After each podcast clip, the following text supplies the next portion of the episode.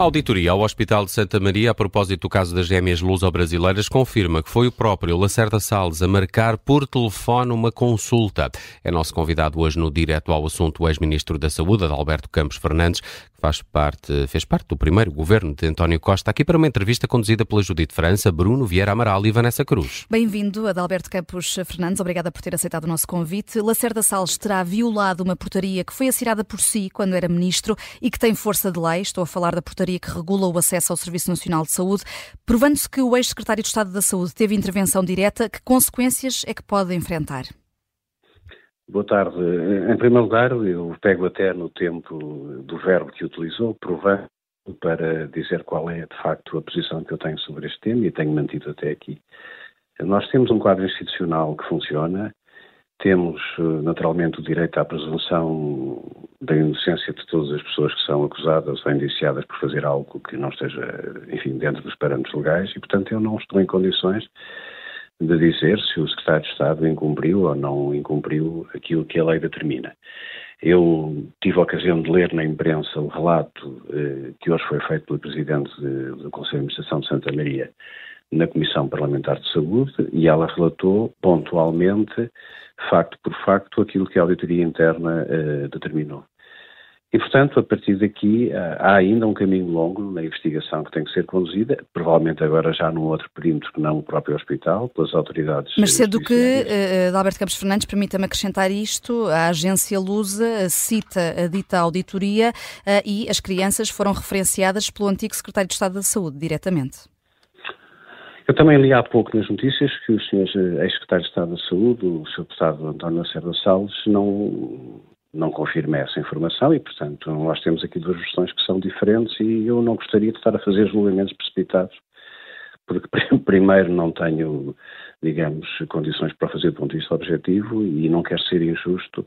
Eu preferia falar, se me permite, do caso mais no plano de abstrair mais das pessoas em concreto e dizer, falar sobre os procedimentos e sobre aquilo que é o que está em cima da mesa hoje, o que está a ser discutido há várias semanas, aliás, que tem posto em causa as instituições, a começar pela Presidência da República, o Hospital, o, Ministério da Saúde, e, e talvez, eh, procurando clarificar e esclarecer este caso concreto, garantir que no futuro nós fazemos tudo isto de uma forma mais equilibrada, mais justa e mais transparente.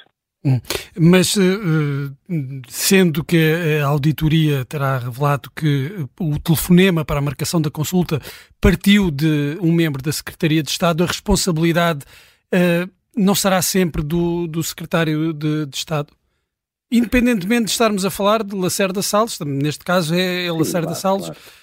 Uh, mas uh, há uma responsabilidade uh, efetiva da parte da Secretaria de Estado da Saúde ser assim, a responsabilidade seria imputável naturalmente à Secretaria de Estado da Saúde, mas repara, há também inquéritos que estão a ser conduzidos pela própria Ordem dos Médicos, do ponto de vista da intervenção dos médicos eh, neste, neste caso.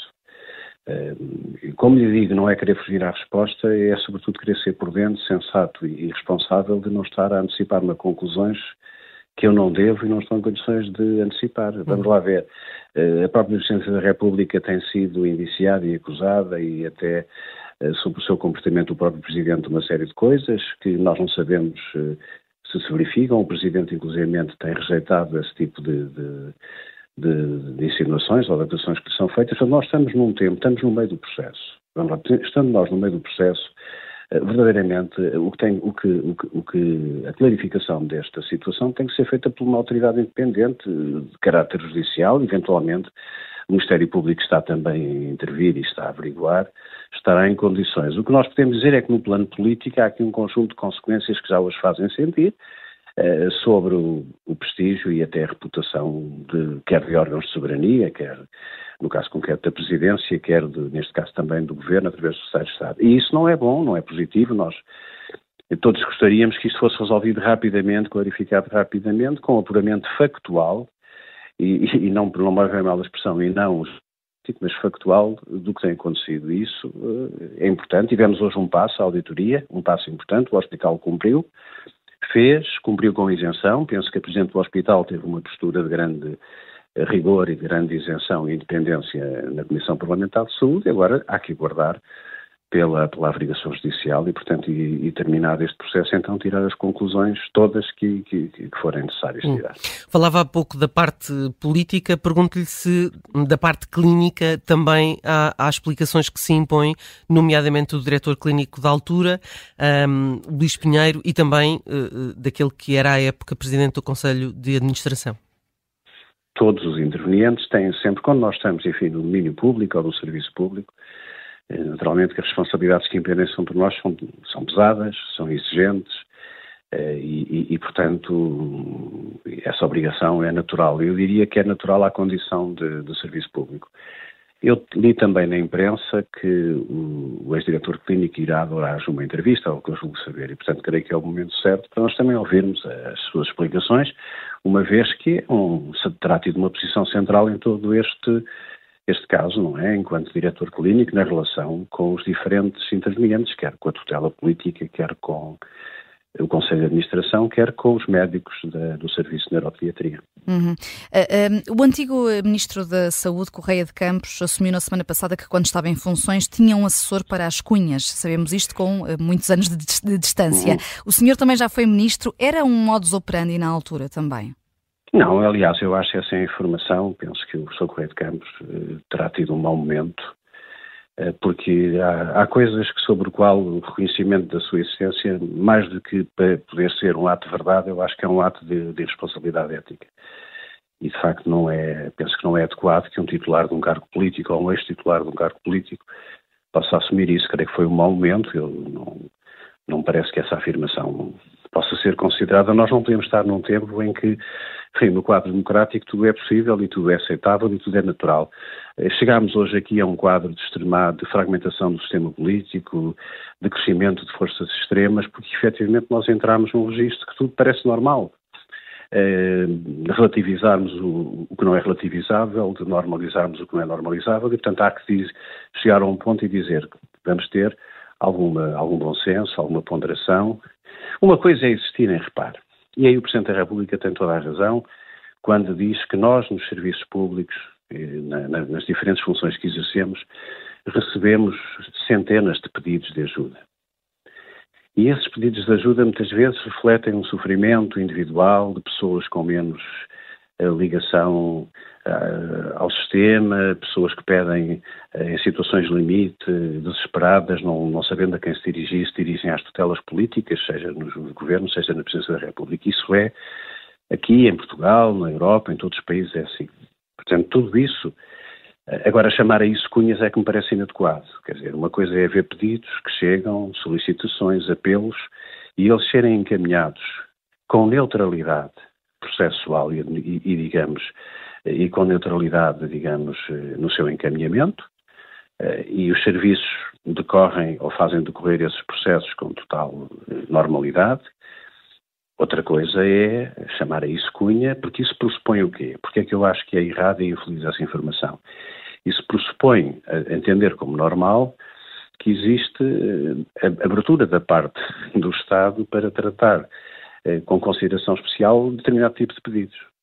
Não, toda a gente recebe pedidos eh, na segurança social, na justiça, na administração interna, na saúde, e o que os serviços fazem muitas vezes através das próprias secretarias-gerais, e as secretarias-gerais existem para isso, é responder ao expediente. Muitas vezes é uma reclamação, é uma queixa, é um lamento, pode ser até uma denúncia. Eh, e muitas vezes também são pedidos de natureza humana, de sofrimento, de, que tem que ver com, com situações limite que, em que as pessoas estão a passar. Tudo isso é normal, vivemos numa sociedade humana, numa sociedade relacional, e só mesmo alguém muito insensível não seria capaz de fazer, eh, eh, digamos, o um encaminhamento de destino disso. Outra coisa é esse encaminhamento ser feito e desvirtuar aquilo que são os alinhamentos ou os procedimentos normais em termos de, nomeadamente prioridade clínica. Adalberto Campos Fernandes, deixe-me voltar aqui à questão de, das gêmeas e ao inquérito disciplinar que foi aberto pela Ordem dos Médicos, de acordo com o bastonário, para que fosse apurada a intervenção dos médicos envolvidos, do diretor clínico, Luís Pinheiro, e também do então secretário de Estado uhum. da Saúde, António Lacerda Salles, que é médico e que veio dizer uh, que se trata esta, esta abertura de inquérito disciplinar por parte da Ordem dos Médicos uma inqualificável intromissão na atividade de um órgão de soberania. Acha que a Ordem dos Médicos uh, foi longe demais? A Ordem dos Médicos é, é uma instituição que também neste aspecto tem que ter neutralidade nos procedimentos que desencadeia, terá visto ou assistido às notícias e terá entendido, esta é a leitura que eu faço, a interpretação que faço, terá entendido que aqui e ali pode ter havido dúvidas sobre a intervenção de alguns dos médicos, que são os profissionais que a Ordem tutela. A começar, repare, quando o, o diretor ou responsável da unidade de neuropediatria eh, dá a entender que há uma pressão para que determinado ato clínico fosse realizado contra a opinião e contra a vontade técnica e cientificamente expressa dos médicos, nós temos a entrar na competência da Ordem dos Médicos. Se verdadeiramente é assim, que a entidade com competências delegadas do Estado tem a capacidade de regular infrações ideontológicas e infrações éticas da parte dos médicos. Portanto, quanto a isso, parece-me que a Ordem dos Médicos está a fazer o seu trabalho. Quanto à questão de, nesta circunstância, atingir também uh, um médico que na altura estava a exercer funções na qualidade de dirigente político ou de responsável político, eu aí não, sou, não sendo jurista, não lhe sei dizer se de facto os limites de intervenção da Ordem estão a ser ou não estão a ser ultrapassados, porque há de facto aqui uma intervenção enquanto político e presumo eu que não enquanto médico, mas enfim, não quero pronunciar sobre isso porque isso é matéria de natureza uh, jurídica e eu não, não, não sei se há aqui uma infração ou não, há um excesso, digamos, de diligência por parte Ordem dos Médicos. Há aqui também uh, outra questão, que é a questão da nacionalidade ter sido atribuída em apenas uh, 14 dias às uh, gêmeas, o que não é normal, como sabemos. Podem-se sacar aqui também responsabilidades políticas? Existem sempre nestes casos como noutros, dois tipos de responsabilidades, as políticas e as administrativas ou as responsabilidades, digamos, penais. Eh, mais uma vez aqui, eh, ter-se-á que verificar através do inquérito judicial se algum procedimento foi feito de forma anormal, se foram queimadas etapas de forma ilegal, de forma incorreta, e portanto aí eh, estamos no domínio da presunção. Nós dizemos assim, foi depressa demais. Uh, haverá uma justificação para isto? Não haverá? Os procedimentos foram cumpridos? Repare, é preciso. Eu sei que a vontade que nós temos de fazer um julgamento precipitado sobre isto é forte, as pessoas. Há um certo alarme público, as pessoas estão indignadas com tudo isto, mas uh, a ponderação tem que ver com o facto de que há custos políticos e há, uh, e há, e há responsabilidades que são administrativas e, e judiciais. Os custos políticos vão sendo todos os dias acumulados, quer dizer, todos os dias estes custos políticos dificilmente serão reparados. Eh, lá mais à frente, com uma clarificação, poderão ser, digamos, eh, atenuados. Mas existem, estes custos políticos estão a existir. Agora, também aí, como lhe digo, há esta percepção de que foi depressa demais. Eu não sei eh, qual é, qual é a tramitação habitual, qual é o tempo médio em situações semelhantes. Eh, e falta de facto saber isso. Como agora se apurou com a auditoria um determinado conjunto de factos, é importante que também, na matéria da, da atribuição da nacionalidade, aconteça o mesmo. Não é? Uhum. Uh, e, e, há pouco uh, também sublinhou, uh, creio que já por duas vezes, aqui o papel da, da, Presidência da República neste processo. o filho de Marcelo Rebelo de Sousa deve ser ouvido no Parlamento como pede a Iniciativa Liberal. o Presidente está fragilizado com este caso, de Alberto Campos Fernandes? Bom, eh, não há dúvida nenhuma de que, de uma forma objetiva ou subjetiva, eh, a Presidência e o Presidente estão fragilizados, quer dizer, seria eh, negar a realidade e dizer o contrário. A questão que se pode colocar é se justo ou injustamente e na medida certa ou na medida incerta. Nós ainda não percebemos, o Sr. Presidente da República disse na intervenção que fez, que a sua intervenção no processo tinha-se confinado e limitado a um período de 10 dias. 21 de outubro, 31 de outubro. Os atos praticados por terceiros, ainda que da família, uh, acabam por comprometer o titular do órgão de soberania, mas responsabilizam quem os pratica a título individual. Isso também tem que ser clarificado. Também não lhe sei responder se, do ponto de vista até da legitimidade constitucional e do direito constitucional ou do, do próprio regimento da Assembleia, se é possível ou não é possível, se é adequado chamar ou não um cidadão para uma audição ou para uma audiência na Assembleia. Isso também não sei, não sei responder.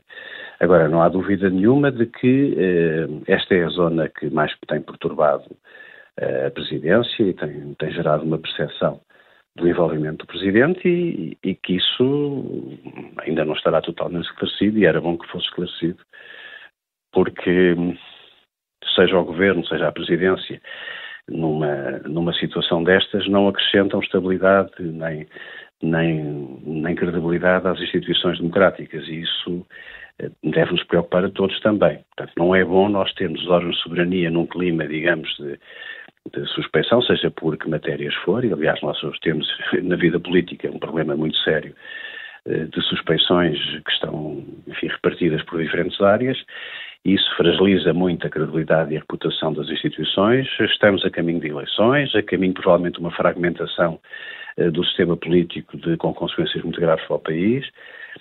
E sendo certo que a Justiça tem que apurar toda a factualidade do que acontece e que a transparência tem que prevalecer sobre qualquer outro princípio ou outro valor, nós também temos que pensar que o país não se esgota neste momento, nem nestes protagonistas. Há mais país para além deste período que estamos a viver e há mais país para além deste Presidente da República e deste Governo. E isso, enfim, é um equilíbrio difícil em que era importante que, que as instituições que têm que investigar investigassem rapidamente, que a responsabilização fosse produzida rapidamente, para nós entrarmos num período de, de normalidade institucional e, e, que, inclusive, o período eleitoral não fosse contaminado por este tipo de aspectos colaterais. Hum. Obrigada, Adalberto Campos Fernandes, por ter vindo ao direto ao assunto. Nada, boa tarde. Obrigado. Obrigada.